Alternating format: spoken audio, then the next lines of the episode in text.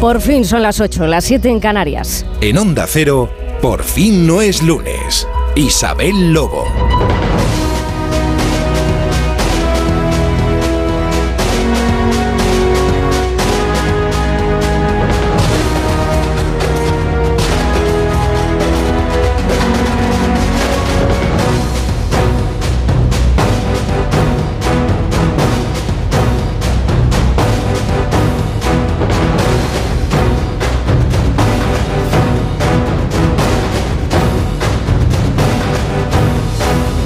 Buenos días, de luz y de color, ya se puede, es 17 de diciembre y el espíritu navideño ya está saturadísimo, saturadísimo a estas alturas de diciembre que acabamos de pasar la mitad del mes.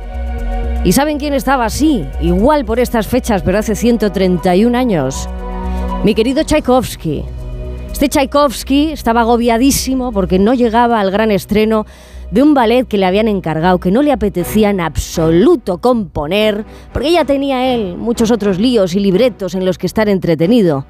Sí, justamente hoy Tchaikovsky estaba en un sinvivir porque un 18 de diciembre de 1892, en el Teatro Mariinsky de San Petersburgo, se tenía que estrenar El Cascanueces.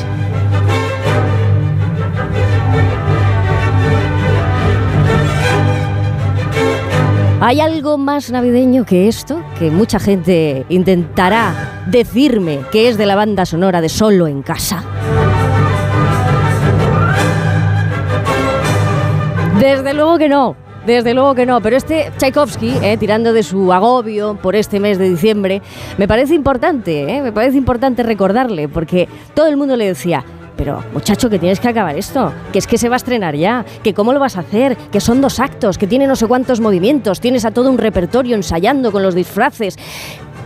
Bueno, pues es que él decía que la sintonía no le iba no le iba mucho, que es que no encontraba el orden, el equilibrio de la armonía, hasta que un día yo creo que se desbloqueó y dio con el vals.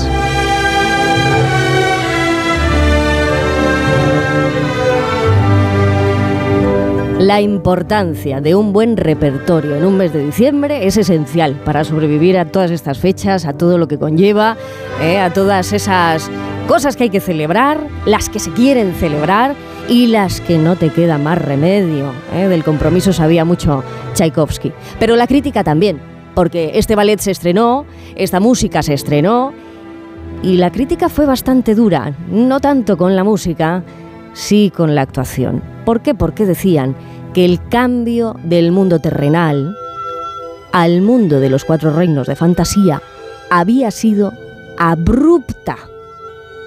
Ese cambio de la vida terrenal a la vida de la fantasía que hoy nos pasamos de un segundo a otro, de la vida terrenal a la vida virtual, de la vida virtual a la tridimensional, de la tridimensional vamos a la meta-realidad y de ahí a la de la inteligencia artificial que nos dirá cómo tendremos que vivir todo lo demás y cómo tendremos que reinterpretar en el escenario de nuestra vida todos esos repertorios. Bien, pues déjense de hadas, déjense de ballets, déjense de agobios de Tchaikovsky, porque aquí todos seguimos en un sin vivir como lo hacía él por estas fechas.